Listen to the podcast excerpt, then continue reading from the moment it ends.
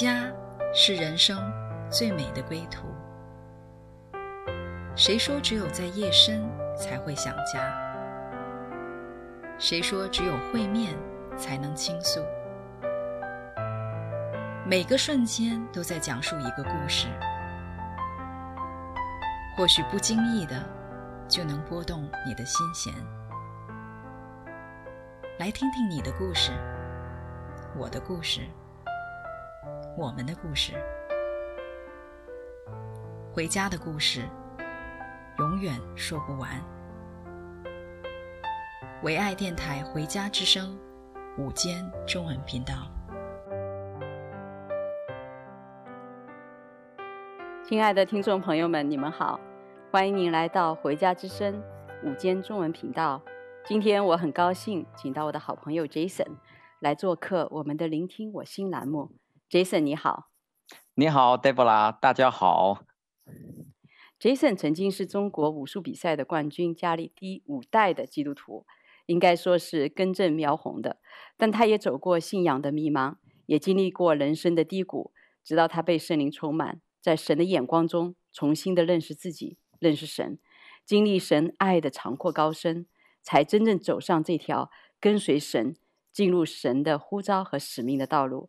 Jason，你好，好不好？和我们的电台前的听众朋友们。先介绍一下你的成长背景。啊、嗯，好的，哎，大家好啊！哇，刚才一听那个背景音乐，然后加上一些温柔的主持人的声音，听完以后我好有感觉啊，好像进入另外一个一个地方哦。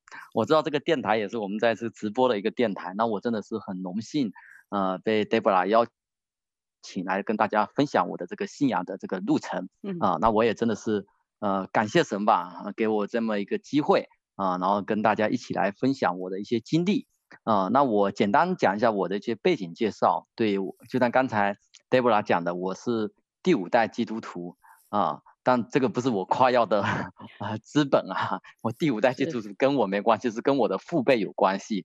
因为我奶奶的呃爸爸就是我的曾祖父啊，他就是牧师，嗯，所以到我这一代以来，我就是第五代啊。那我真的感谢神的恩典，我相信这是神的拣选。啊，那我就出生在这样的一个家庭里面，然后一直到今天，然后这个信仰的道路就一直陪伴着我啊。是，Jason，我听你讲，就是当时你们家好像是在那个农村里面哈，啊，房子最大最高的，是有弟兄姐妹可以来聚会的。那你们家是唯一在你们那个村是信主的，周围都是拜拜的。是。嗯，我们家是我们这个家蛮特别的哈，因为当时我是出生在农村啊、呃，那么在农村的时候，我们家感谢真的是感谢神的恩典，当年我的父辈在我出生那一年，呃，可能已经在城市呃做生意，已经做到有一定的一些一些资呃有一定的财富，所以在我们农呃在我们老家哈，就农村的地方就开始建三层楼，你知道那个是三十年代呀、啊。那只要在这个村庄里面能建个二层楼，就已经很了不起了。结果我爸说，我出生的那一年就开始在建那个三层楼，所以我在印象中里面，我好像就是看到这个房子就出来了。然后当时真的是在我们每次我们呃后面我们就到城市来，每次回老家的时候，你知道我们家特别好找，为什么？最高，的最高 那栋楼就是，所以即使你农村的路不像我们城市是很规整，就弯弯曲曲的。但是你看到那个房子，你就知道，哎，就往这个方向走就对了。所以当时我就觉得，我也觉得很很幸运啊，能出生在这么一个家庭里面。然后父辈当时就是，嗯、呃，就是在在我们那个村里面建那么大的一个房子。但是很特别的一点是这样，就是说当时吼，据我知道，就是说，只有我们我们那个村啊是基督徒，然后我们只要走走过马路对面到另外一个村，那你知道他们都是拜拜的。所以我们这个村是蛮特别的，而且我这个家也比较特别，因为确实房子比较大，所以我奶奶 每到呃周天还平常的时候，就邀请一些传道人啊、牧师来我们这个家里面做，就像我们这个家庭聚会啊、做礼拜这样子。所以我小时候确实是耳濡目染，就看到很多人来我家啊，然后都在我家的第一层楼啊，然后在那边敬拜啊，在那边做，就就就就是呃呃敬拜。那呃，就是听讲道，我就觉得蛮，就是好像就就蛮特别的啊、呃。当时就那那时候我很小，可能就是三四岁，我觉得蛮热闹的，所以就这么一个念头啊、呃。当然，我奶奶有时候小时候教我们唱一些。呃，晚上的时候叫我们唱一些什么诗歌啊，什么耶稣爱你，呃，有圣经告诉我啊，啊，然后我从小就这么有点那么朦朦胧胧的印象，因为那时候确实在，因为我五岁以后我就离开了呃农村，就到城市去了，所以在这五岁之前就朦朦胧胧知道好像有这么一个上帝，有这么一个耶稣啊，就是这样子。对，Jason，听说你五岁后跟爸爸离开农村去了城市，当时妈妈。妈还留在农村，所以你小时候是跟一个人跟爸爸在城市。嗯，那说说看那一段啊，呃，五岁以后呢，你是怎么样的？啊，呃，我这个人蛮特别的哈，很多情形我到现在有时候在我的脑袋里面都还记得很清楚，即使是两三岁的情景，嗯，就像我们当时我说我家里很热闹，因为我奶奶在我们的楼下进行进行那个家庭聚会，可能那时候我估计也就三四岁，那我也很清楚，我五岁那一年啊，我爸爸就跟我讲说，哎，我我带你去城市玩。我说去城市玩，哎，很好啊，我就很开心，然后就跟着他们就开着就坐的车，可能大概那时候那个年代嘛，开车大概要开三四个小时，哎，就到了一个城市，嗯，结果来了以后，我第一天还很兴奋，我还记得自己走在马路上，因为从来没看过那么多车啊，然后这么多人啊，就觉得很兴奋，然后可是这个完以后，我就发现好像不太对劲了，好像被我爸爸给骗了，因为 啊，就就就来到以后，我就说，哎，那为什么我要离开？呃。农村那么好，那么好，那么漂亮的一个大房子，可是我来到城市，就住在一个比较破的房子，又是一个矮矮的一个小房间。那我爸是这样，他是一种非常爱我，但他是一种严厉的父爱，所以我都不敢问我爸说，为什么我要离开妈妈，不能跟妈妈在一起。然后爸爸就跟我说，你要去幼儿园读书了，所以你就跟着我。所以当时就一种很无助、很失落，然后伴随着我那个年龄的成长，我就知道，所以就就。很多那种不安全感就进来了，因为到一个陌生的城市，你也知道，首先语言不一样，对吧？身边的人不一样，特别是妈妈那种母爱不在身边，虽然父爱一直在，但母爱的缺失，让我心里面就越来的越自卑，然后好像性格就越来越内向啊、呃，甚至就是我每次就好像只有做梦了，才能梦到说可以跟妈妈在一起，然后甚至不敢问我爸爸说，为什么我不能跟妈妈在一起，为什么要离开妈妈，对吧？所以那种。就是很无助，我真的是好像就每天就什么，我我说赶快睡觉，一睡觉我一做梦的时候，我就能梦到我妈妈，所以当时就是在那种情形里面成长，以至于我的个性就非常的自卑，然后也也很胆小。结果我爸爸就觉得，哎呀，你这样子不行啊，第一个子也不是很高，第二人又这么胆小，会不会被人家欺负呢？所以当时才叫我去练武术。就怕我被人家欺负，也是我爸爸，我相信他的初衷就是因为这个原因才带我去练武术，想让我说，哎，变得更刚强一点，更顽强一点，对吧？但是内心的这个空虚，其实是嗯，外面这个东西不能取代的啊，因为那种小小时候缺失那种母爱，造成了我的个性就非常的内向，其实就是不安全感，所带来一系列的一些呃负面的一些思想啊，一些东西就影响我的我的成长。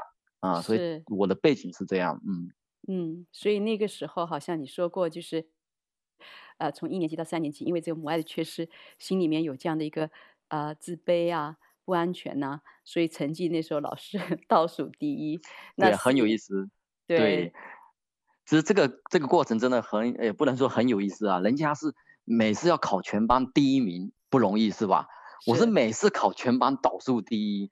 那我也很纳闷，因为当时我个人，当然我不知道是不是自闭症啊，就是说我的当时我坐在最前面，然后老师在讲课，然后我就听老师讲，但是我我这耳朵听，我根本就没有听进去，就觉得自己是一个空白的，好像把自己封闭在自己一个世界里面，所以老师也觉得，你觉得他说你上课也，你看其他小朋小同学，要么就讲话，要么做其他的事情，你就一直很好像很认真的坐在那里，但是你怎么都没听进去呢？他觉得是不是智力有问题呀？对吧？那我当时我也是很纳闷，我也不知道为什么，因为当时我觉得是一种不安全感，把自己封闭起来了。所以老师即使讲什么我也不知道。结果呢，我的成绩就非常的差。比如老师叫你回家做作业啊，你你也你也不懂怎么做，然后又不敢问我爸，因为我爸很严格嘛，是一种严厉的父爱。那、嗯、这个题目怎么又不会做，就就会说你，然后你也很怕。所以就是这种恶性的循环，导致我成绩越来越差，然后一直差到什么？读小学四年的时候，老师说你的成绩实在太差了，不就是不能再升级了，所以你必须留级重读一年。那这一个对对我的影响就非常的大。我说本来我们全班的人已经知道我成绩很差，我已经已经好像很很很羞愧了。结果现在是什么？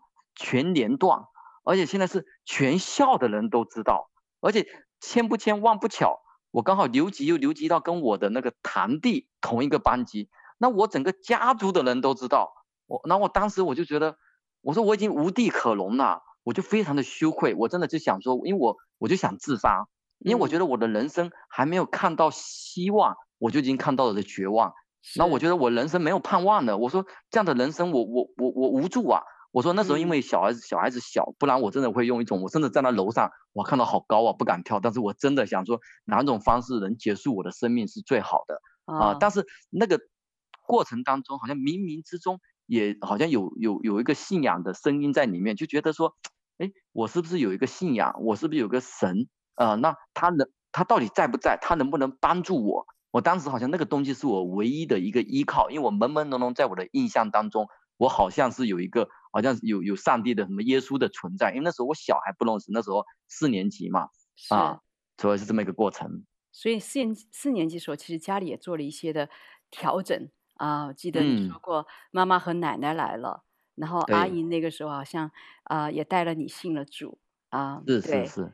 那那那个过程，对我简单讲一下，就那个过程是这样，就是后面就是我们家里的经济条件也好起来了，所以呃，爸爸就在城市就买了房子，嗯、呃，就把。妈妈、弟弟啊，这全家人又接出来，所以我们整个大家族的人都出来。那奶奶就到城市来以后，也说：“哎呀，这小孩子还是要继续呃听这个信仰的福音啊。”所以就在家里面开开始讲那个家庭聚会啊。那我一当时一听到这个耶稣的时候，我就好像抓到一个救命稻草，我都就说就很本能的，他一说我就相信，然后我就觉得这个就是我生命所要寻找的，因为我内心空虚，一直在找一个安全感。找一找一份这种无这种爱吧，但是找不到，因为人世间父父亲很爱我，但是这种严厉的爱让我又怕那种恐惧的爱，对吗？那母亲又离得我很遥远，虽然后面来了，呃，她也很爱我，但是弥补不了我曾经小时候受过那些伤害。所以当有人跟你讲耶稣的爱、无条件的爱、上帝的爱的时候，我就一下子就就抓住，好像觉得他就是我的救命稻草。所以在那个过程中，我就开始我的信仰好像开始真正的进入我的里面。那我也问，对，也也问神说，为什么让我留级，对吧？那时候我也懵懵懂懂懂。但是正是在这样的一个关系里面，我跟神好像因为这个事情，我跟神的关系好像更加的亲近了啊、呃，然后关系更加的好了。嗯，所以你那时候开始知道，啊、呃，真的是有神的存在，所以你开始认真读书了。啊、呃嗯，那你说说看，在信主以后，啊、呃，在读书方面，呃，我记得你说初中开始担任副班长，呃，嗯，你是高一十五岁受洗的，嗯嗯嗯，对对对，对，那你高中成绩后来怎么样了呢？啊、受洗以后，我对对，我感谢神哈，所以这个事情，你看那一年我迷迷糊糊也信了耶稣，然后我就问神，我说神啊，四年级就让我留级，太丢脸了，丢到我说，如果你真的存在，你为什么让我这么羞愧呢？对吧？嗯、我说我，然后我，但是后面我也反省了一下，我说，哎，如果我比别人多读一年的书，没有理由再读的比别人差，对不对？所以当时，当时也是真的靠神的恩典，我就觉得我应该要努力，要认真读书了啊、呃，不能再这样子，好像哎，考试为什么总是考得不好？所以开始确实我就很用功的开始读书了，哎、嗯，成绩也就慢慢慢慢慢慢就上来了。嗯、然后到初中的时候，也是神真的是，我相信信神的人都有恩宠。我那个班主任啊，就特别的喜欢我，就觉得说这个小孩很用功啊、呃，然后就说，哎，要让我选做副班长。那副班什么叫副班长？就是一人之上，我不能说一人之上，呃，六十几人之，就是正班长是一人之上，然后五十几个人之下。那我现在排名老二，那我就跟我就跟老师讲，我说我的成绩还没那么好，好像不能担当这个职职位。但他就觉得说，我觉得你可以。然后就在班上宣布说，呃，我就选了 Jason 做我们的副班长，大家反对吗？嗯，然后大家都说没有人反对。他说好，那我就让他做副班长。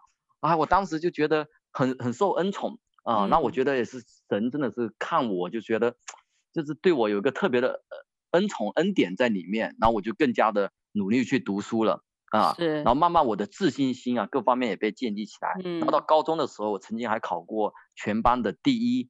啊、嗯，那么最有意思的一个事情是什么？在我高二的时候，嗯，然后那一年就所有人要经过高考，就是高三那一年是要高考才能进入大学。但是因为我当时不是从小练武术，武术的成绩比较优秀，所以我就可以被特招。有一个恩典就是特招，就是高三不用读，可以直接进入一个好的那个呃大学。而当时我选的大学就是选的医学院，所以大学等于说我比别人早了一年上大学。所以大家有没有看到这个过程整整发生了十年？小时候四年级我在留级的时候，我问神，我说神为什么对我这么不公平，对吧？我说我已经我好像也愿意来相信你呢，可是为什么让我留级那么羞愧？可是我后后面再回想，当我考进大学那一天的时候，在所有人都要经历那种高三，你知道压力是最大的，呃，那种读书压力的情况下，才能进入好的大学。我是跳了一级进入这个大学，嗯、所以神的这一算时间大概差不多就十年。当我考进大学那一天，拿到大学通知书那一天，我就知道神在跟我讲话。神就跟我讲嘛，神的祝福永远是不误时、不误事的。所以我就看见，所以我在回想这个事情的时候，我就说。哎呀，原来神都有他的美意，也因为那个那一年的留级，我重新认识到我自己。第二，跟神的关系也更好了。然后后面依靠的神，真的是靠神的恩典，我的成绩也越来越好。那我个人的性格啊，呃，各方面也改变了啊、呃。然后以致到我后面可以健健康康进入大学，然后去去读书。对，哇，太棒了！敬畏神真的是智慧的开端。当你来认识神的时候，神好像给你开了一扇智慧的门，所以让你。是做首不再作尾了，原来是倒数第一，成为高中的全校第一哈！真的就是看到圣经里讲到蝗虫蝗虫吃尽的日子，神完全的复还。所以 Jason，你虽然是基督徒家庭出生长大的，信仰却是个人跟神的关系。是啊，虽然是第五代的基督徒哈，这样的一个苗呃根正苗红的背景，却不能代替你自己跟神的关系。是是是，你是自己在学习中。实际的经历神，经历成绩的翻转，来真正认识神的。亲爱的听众朋友们，我们先来欣赏一首歌《耶稣，耶稣》，然后我们再回来听 Jason 继续分享他的心。好的。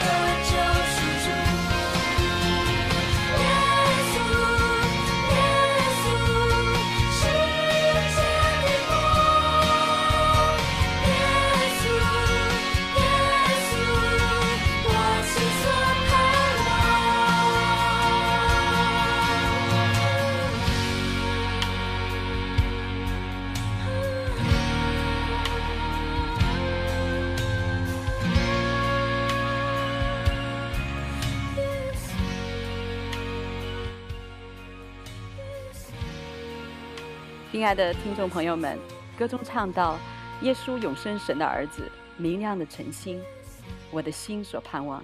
Jason，你的学习经历神的恩典，让你从啊、小学倒数第一，成为高中全校第一，而且还奇妙的补还了你留级复读的那一年，让你高二就跳级去读了大学。那那个时候呢，你跟神的关系有没有进一步的发展？呃，其实在这个过程中，我跟神的关系其实是一天一天的在呃靠靠近哦，更亲密。啊、呃，然后真的是在大学期间经历很多神的恩典啊，那我觉得也拿了很多的奖学金啊。那当时我就认为啊，我好，因为在大学里面，在我们中国那时候信信耶稣的人并不是很多，然后我以为我已经够够属灵吧，用教会里面一句话说，我觉得很属灵。你看大家都没有都没有信耶稣，我还带着这些同学去去教堂，然后在学校里面有整个。大学里面就十几个人，我们还聚集在一起来祷告。嗯，我觉得神啊，我已经好像跟你已经很好了，已经关系已经很好了。说当时是我上大学的时候的那个感觉。嗯，嗯是。那你你说你那时候好像每天都有祷告，然后呢，你也每天都读这个圣经的新约旧约各读一章啊，呃，是你的一个习惯。嗯，那你 你觉得当时这样做，就是，你享受吗？其实是这样，我可以分享。很多人就像刚才提到说，我是第五代，就是说，哇，你你好，好像好有福气呀、啊。然后第二说，你好好厉害呀、啊。其实这个东西真的，我一直说，真的不是我夸耀的成本哦。这个东西是神的恩典。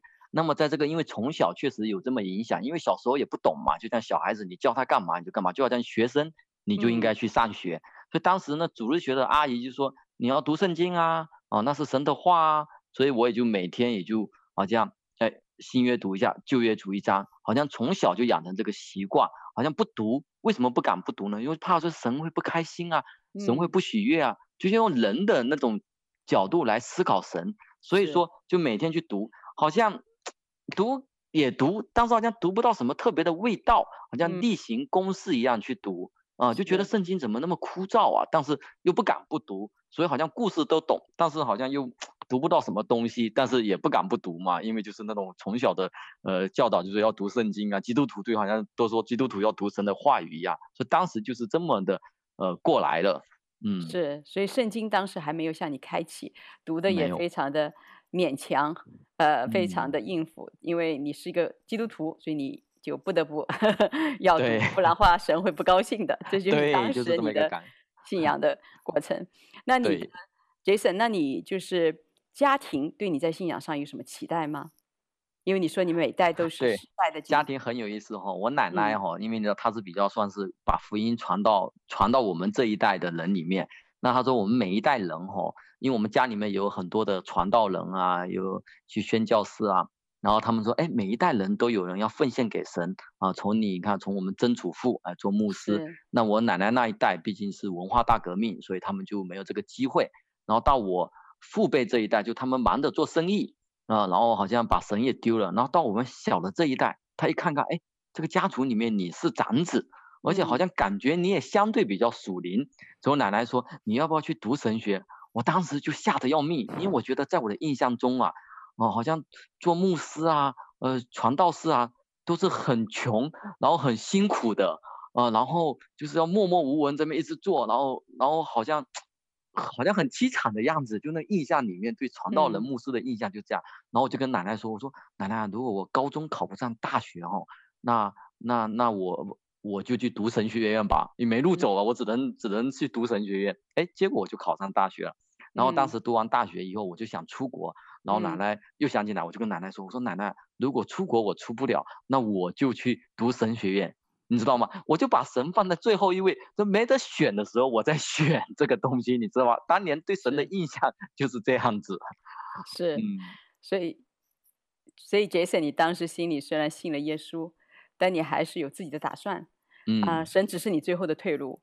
呃，嗯、想得到你呢，想得到神的祝福，但你并不打算让神做你生命的主，你也想逃避这样的一个对神的奉献。那说说看你出国以后是怎么样的？啊，然后很有意思。那后面我就就像我说，后面就出国了。那我就跟奶奶说，嗯、你看出国了，那神也没让我读神学，我就我就跟着神出来。但是到国外，我才发现原来这么多人信信基督啊，因为在海外信仰是非常的自由，嗯、而且教堂教会非常的多啊。然后我当时来了以后，就发现大家哇，怎么那么的追求啊？然后我自己觉得以前在国内已经够够属灵的，够追求神的，跟我跟人家一比，哇，原来是差了一大截。所以在这个过程中，我也看到。呃，弟兄姐妹如何来追求神，如何来爱神，对我的影响也很大，特别是对我邻里的生命影响也很大。嗯、然后我也是觉得说，哇，有这样的一个环境，那我更加的、更多的去认识神，然后去明白耶稣基督的爱。嗯，是。所以后来你就去教会接受装备啊。我记得你说，对你生命当中一个很大的翻转，就是你参加教会举办的一个新生命的重建营。嗯，你能不能给我们讲讲那个？营会好，我觉得那一次是对我灵里面的一个突破，也觉得圣灵充满，有个更深的理解。就那个营会，其实也就是，呃，就是那天是个三天两夜的一个生命重建营哈。那我当时就第一次参加完以后，我就觉得哇，那个圣灵第一次深深的感受到那圣灵好强啊！从聚会一开始，从那些诗歌我好像平常都有唱过，但那天不知道我一唱的时候就泪流满面，然后情不自禁的，然后我就觉得好像突然间以前。对神的耶稣的认识，钉十字架，它只是一种理论，一种知识。但是在那一刻的时候，好像就进入我的心里面，进入我的灵里面，就看到耶稣为我钉十字架，他不是为了别人，是为了我而钉十字架。所以我对耶稣那份爱有更深的一个理解，然后就好像这个圣灵就充满我，然后我就觉得哇，神的那种爱好大，然后我就深深的内心的深处，应该灵里面被神的那种爱就深深的。呃，touch 到，呃，触摸到，嗯，所以我对觉得自己一个属灵的生命，好像是一个很大的一个提升啊。嗯，是我记得你那时候被圣灵充满以后，你就有一个特别的感动，你觉得你要跟啊，呃，所有的人来说对不起。对，对，当时我觉得很有意思哈，当时我其中一个表现啊，如果说圣灵充满，相信有很多不同的人有不同的表现，但是对我来说，就一个就是好像有一个很极大一个谦卑的灵在我里面。我就觉得我要去饶恕身边所有的人，然后当时也真的圣灵充满完哦，以我离开那个营会，第一件事情嘛，就拿起电话，把我所认识的这些人都打电话打过去，然后跟他说，如果以前有什么做什么对不起或得罪你的事情或说错话的时候，就请他们原谅。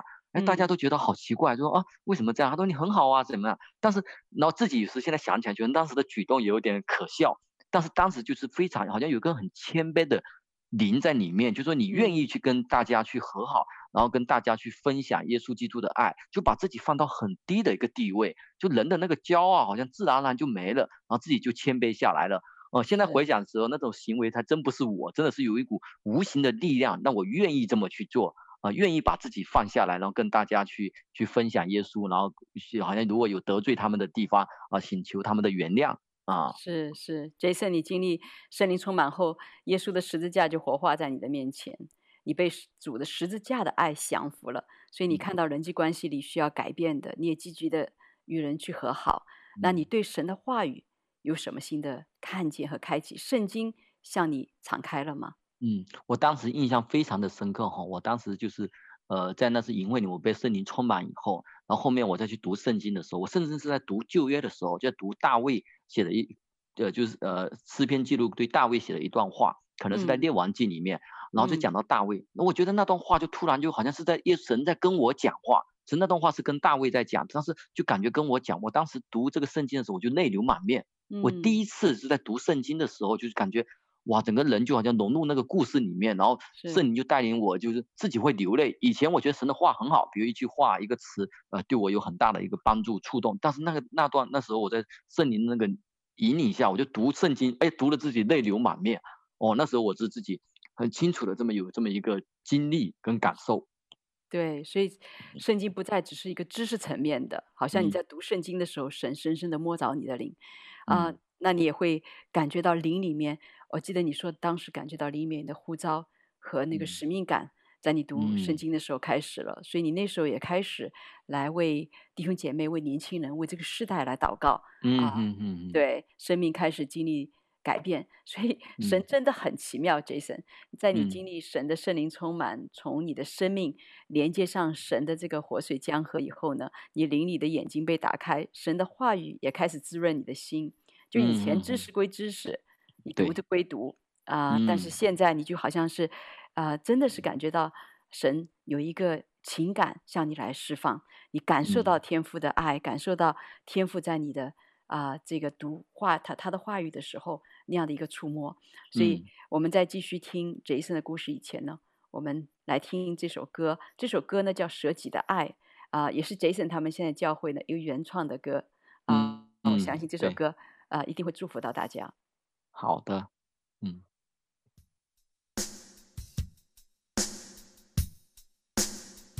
有一种爱。它不是白，有一份情为我舍命，跨越高山，穿过红海，走过的路与我同在，背十字架，忘哥哥他。宝血滴滴为我留下，手的鞭伤，医治疾病，你的定格，我不能忘，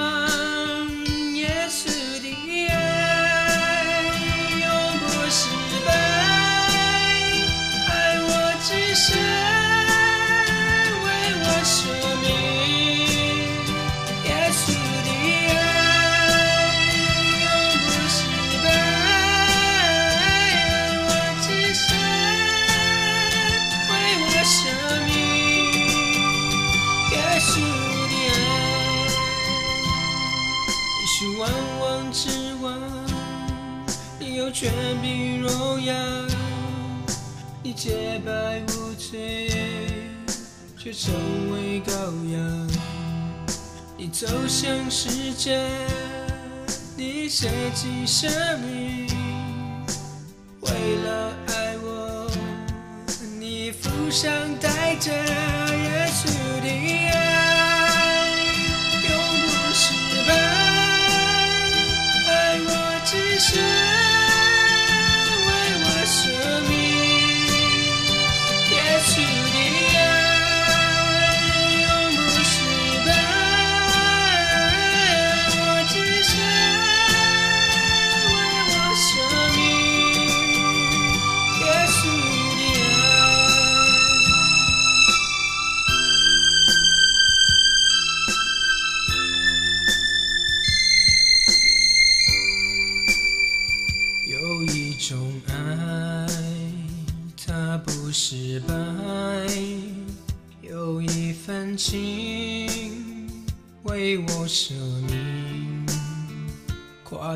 高山，穿过红海，走过的路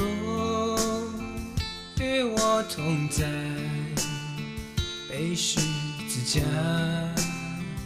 望哥哥他，老师弟弟为我留下，手的边上一支纸笔。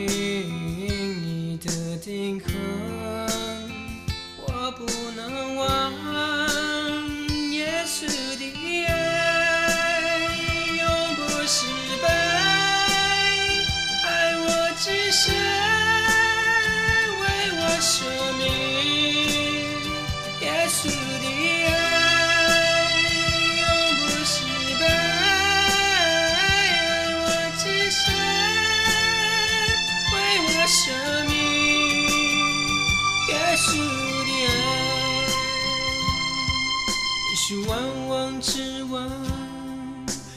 全凭荣耀，你洁白无罪，却成为羔羊。你走向世界，你舍弃生命，为了爱我，你负上带着耶稣的爱，永不失败。爱我，只是。耶稣的爱。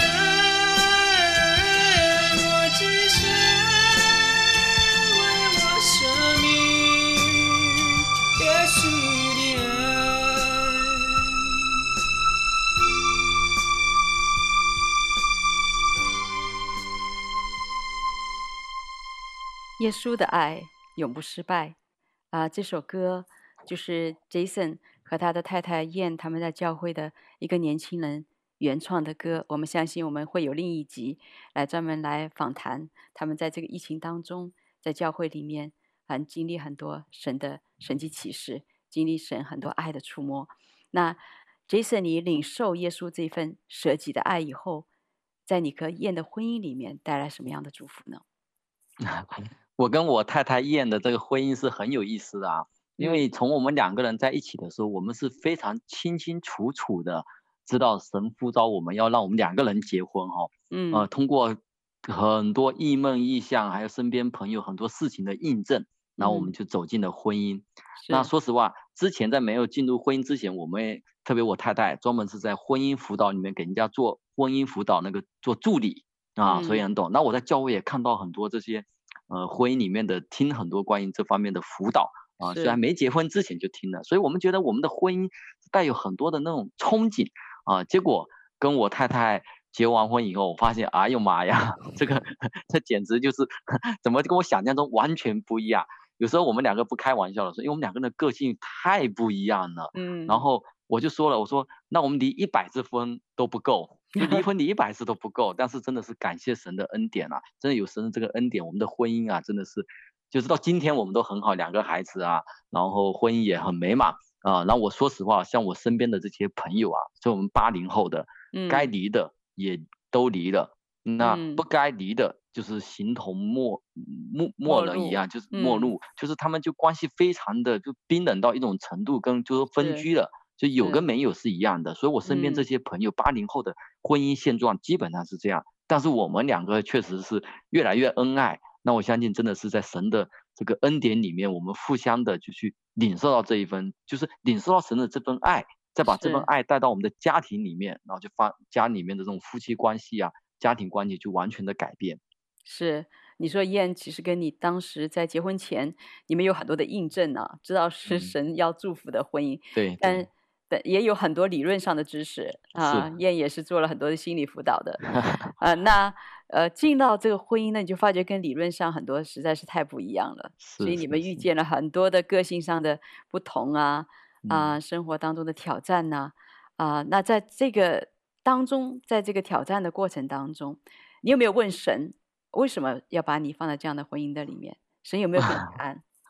很有意思，因为只要我们是基督徒，我们一有问题，我们肯定都会问神嘛，对吧？是。所以我跟燕冲突最大的时候，每次吵完架以后，我就问神啊，我说神啊，你为什么把这样的婚姻安排给我呢？他就把这样的一个女人安排给我呢？我说我受不了了。我说为什么你要？因为我们基督徒好像说圣经说不能离婚嘛，所以你没得选择。但是又怎么办呢？难道就这么过，就打打闹闹，天天打下去吗？然后就不断的问神，我说神啊，为什么？为什么？不断在问神为什么？可是神没有回答我。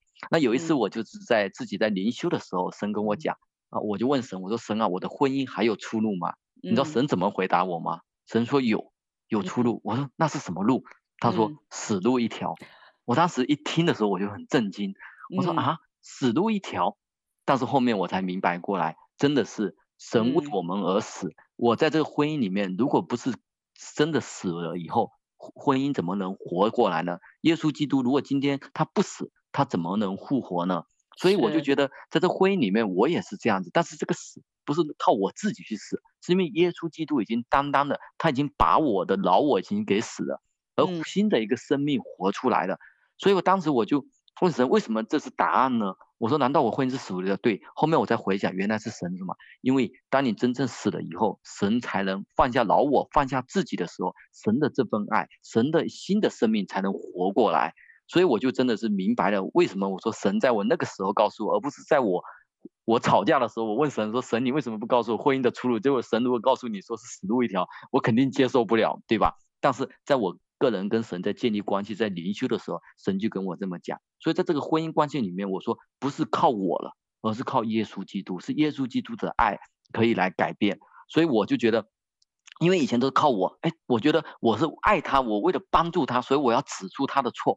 是。后面我会发现不是，那都是以我为中心。当我的目光转向耶稣基督的时候，是神的爱、神的眼光、神的方法、神的就神的做事的角度来看的话，从神的眼光来看我另看我太太的时候，哎，那就不一样了。所以我就是在这样的关系里，就是在这样的一个好像启示下面，然后我慢慢对婚姻，我们的婚姻关系也慢慢被。好像被开启，然后也越来越好。我们双方看到不是看到对方的不好，而是看到耶稣从神的眼光，从耶稣的爱去看对方的时候，把耶稣的爱带到我们的关系里面的时候，哎，我们的婚姻关系就越来越好。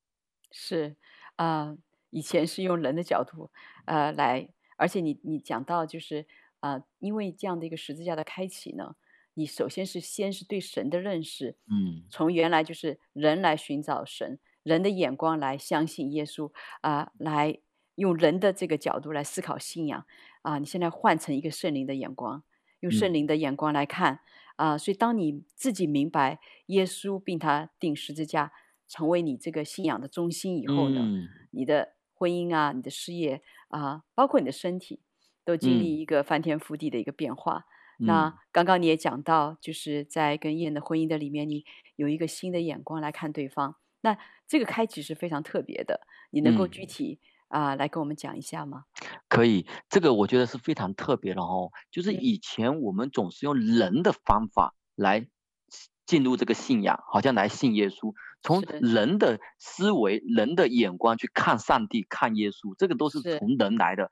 但是当你的眼光再次转到定睛在耶稣基督的身上的时候，你从耶稣的眼光。嗯来看这本圣经，来看上上帝的这份爱的时候，嗯，你就发现完全不一样，因为你的中心不是在是人，人就是自我为中心，他不再是人，人的焦点，你的中心嘛是在耶稣身上的时候，哎，这个改变就非常的大。所以这个东西也就是看到耶稣基督。以前我的信仰对我来说只是一个理论或者一种知识在我的头脑里面，但是当我真的是再次看到耶稣基督这份爱，把它。领受到这个爱，领受到我心里面的时候，我发现这个看见就完全的不一样。因为我的焦点是什么？就是以神为中心，不是在以人为中心。我的焦点是以耶稣的眼光去看所有的事情的时候，我发现我的眼光就不一样了。嗯啊，所以我就说，在这个过程里面就是这样一步一步被开启。是，哇，这样的改变也是一点一滴的过程哈。我记得你说，嗯、呃，你们呃生命经历一个特别的大的一个。转变就是你们开始牧会的时候，对对 对，对。那在这个过程当中，你也是说，其实因为人要真的向自己的呃老我死，靠着神的恩典，也是一点一滴的。你认识到多少，你就会改变多少，所以是一个过程啊。在这个、嗯、但是在这个过程当中呢，因为有神的恩典呢，所以你就能够走下去。那燕跟我讲说，如果呃当初呢，因为当初好像有很多神的知识啊、呃嗯，但甚至因为那样子。他说：“这个就是因为对神真理的一个持守，虽然那时候还没有被圣灵充满，但是你们还是在婚姻里面，虽然这么不容易，你们还持守了十年。嗯，对，我觉得神也是特别尊尊荣你们在在这个这个过程当中，就是来信靠神。对，所以 Jason 特别谢谢你美好的分享。耶稣在十字架上爱的破碎，就是爱耶稣在十字架的爱呢，破碎了你的骄傲。嗯嗯嗯。”让你看到你自己，对以前在人际关系关系上面的那个亏欠，也愿意啊、呃、全心的降服在主的爱中，啊向人去道歉啊，说对不起啊，然后神的恩典继续的引领你，让你在婚姻中经历人的尽头，让你和燕的婚姻从痛苦挣扎中经历神的破碎和重建。现现在呢，你们有一个幸福和美好的一个家庭。那我们现在也先暂停在这里。听一首歌，叫做《医治的爱》。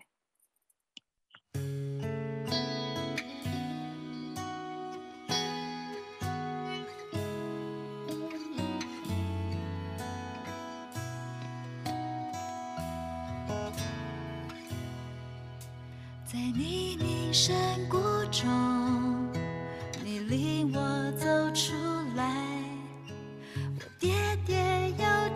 装，是你扶我站起来，我满身是伤痕，你将我抱起来，我在你的怀中苏醒过来，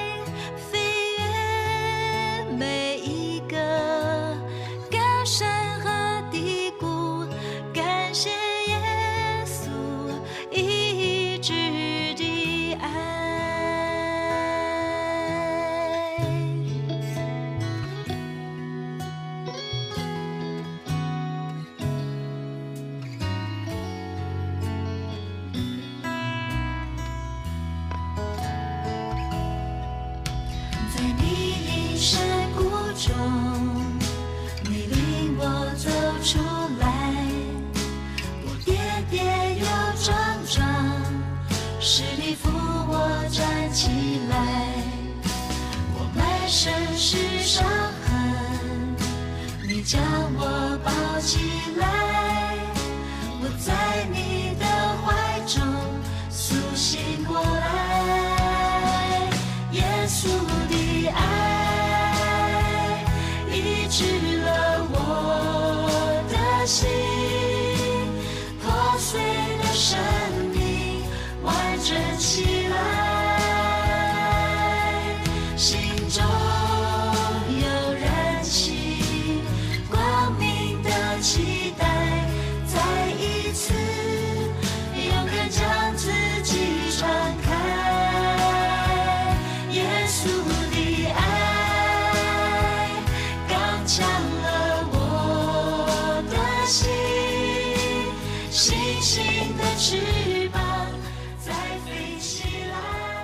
亲爱的听众朋友们，歌中唱到耶稣的爱医治了我的心，破碎的生命完整起来。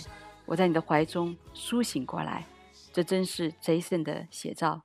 从十五岁受洗信主，啊，从只要耶稣的祝福到领受主舍己的爱，在主的长阔高深的爱中全然的降服，愿意在生命当中放下自己，向自己的老我的生命死，来跟随耶稣。走这条生命的道路，这样的见证真是充满了神的恩典。我们现在继续来听 Jason 的分享啊，当你跟燕在婚姻当中有分翻转的时候呢，啊，你也在主的里面找到人生的命命定。嗯，是的，我后面找到我人生的一个命定哈，我就知道。呃，神是让我在职场上要荣耀他的名，其实这是跟我的家族也有关系，因为我奶奶这边是把福音带入我这个家家族里面，但我爷爷是把这个财富带进来，因为我爷爷的爷爷 就我曾曾曾祖父，他在我们当地是一个首富，那我呃，然后当然到我爷爷这一代就比较不容易，因为因为那个年代他他的爸爸是地主嘛，所以那就经历了很大的一个呃呃这个政治的一些原因，但是到我呃。伯父到我爸爸这个年代，他们又在财富这边，神又非常的祝福，所以我就看到这个神的祝福真的跟家族是有关系的，是有传承的。所以我就到这一代的时候，所以我从小就看着我父辈白手起家，然后生意做得很成功，然后我就特别想说，我人家问我说你的梦想是什么？我小时候就说我想做个大老板。啊，我就会这么去去说，但是真的就这样，所以为什么之前我很怕？人家说啊，去做牧师啊，做传道人就是又穷又苦，所以我就非常的怕。但是真的到我真正进入这个对神的爱跟呼召明白的时候，在圣灵充满下的时候，我后面也这个东西我们就跳过，就后面我也就进入教会的服侍。可能这个服侍中，我也找到我自己的命定，就是说我知道为什么我要去赚钱、嗯、啊，赚钱的原因是什么？其实很多时候我们都会用你做生意嘛，就大家就要去世界的方法就就要去打拼。可是呢，当你去打拼的时候，你确实可以有一定的成功，但是这个成功是要付上非常大的代价。什么样的代价？可能是家庭的代价、婚姻的代价、孩子的代价，甚至是身体的代价。嗯、但是神的祝福就不一样了。神让你去，神给你的祝福，特别是财富的祝福，什么？嗯是神来为你保守，就圣经也讲说，耶和华所赐的福是不带上忧虑的，是神来为你保守的，所以你是会平平安安的，而且是这个财富是不会丢掉的。我们说要什么富不过三代，是吧？那神的祝福那是好几代的。就像、嗯、那么在这个过程中，我也看到像比尔盖茨也好啊，或者洛克菲勒家族啊，他们都是很虔诚的基督徒的家呃家族。那我也是说，哎，找到我的命定，神好像很清楚地告诉我，就说要在职场上。来荣耀神的名，所以我就觉得在后面我说，如何才能在世界上成功呢？如果你追着钱跑，那不是成功的。但是当你追着耶稣跑的时候，耶稣会让这些世界上的财物或者你需要这些资源来调动给你，来追着你跑，这样你就可以真正的成功。嗯嗯、是，所以当你来追求神放在第一位的时候，神的恩惠慈爱是追着你的。嗯、啊，所以 Jason，谢谢你今天美好的分享。让我们看到神是如何一步一步信实的带领你来渴慕、追求、靠近他啊！当我们越认识神，就越能够把自己的一生交给神，而不惧怕了，因为知道他掌管我们的明天，他是好神。所以相信今天 Jason 的生命分享一定是感动了我们在电台前收听节目的听众朋友们。Jason，你今天心里面有什么话要来祝福我们的听众朋友们吗？啊、呃，那我就做一个祷告吧。好，在结束之前，我带着做一个祷告。好，亲爱的天父啊，爱我们的主耶稣基督，感谢你今天这么一个机会，然后跟大家来分享我整个信仰的一个过程。我相信我们整个信仰的中心就是耶稣基督。耶稣基督他来就是为了爱我们，把爱给我们。所以当我们真的从他的爱里面来领受他这份爱，然后呢，这份爱在我们身上的时候，我们可以找到我们人生的命定。同时，我们也可以把这份爱带到我们的生命里面来，我们可以修复所有的关系。耶稣的这份爱是是无条件的，是白白的。当我们去领受的时候的时候，我们真的是在这个爱里面能能被。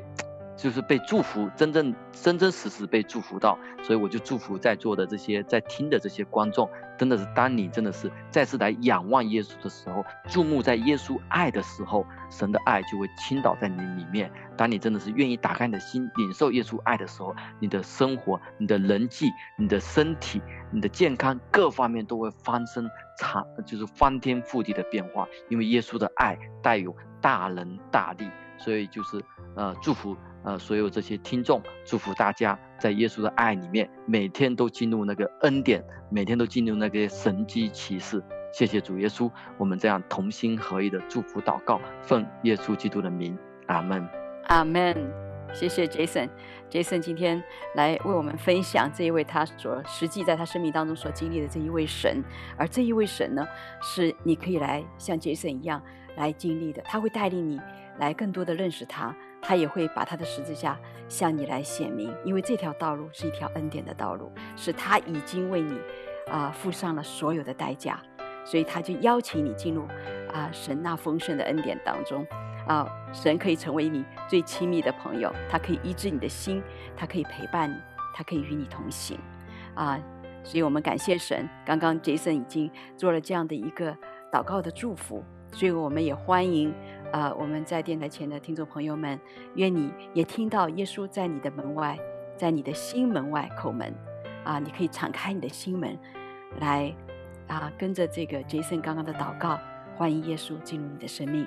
所以今天我们的啊做客嘉宾 Jason 带给我们这么美好的一个信息：敬畏耶和华就是智慧的开端啊。当我们也知知道得货财的能力是从主而来。啊，一切生命的祝福都在主那里的时候，我们的里面就会有一个崭新的生命向我们展开。所以啊，谢谢 Jason，也亲爱的听众朋友们，这是回家之声中文频道，感谢您的收听。我们也盼望能聆听您的故事、您的心声。我们的联络信箱是 vohoming@gmail.com。我们下期节目再见。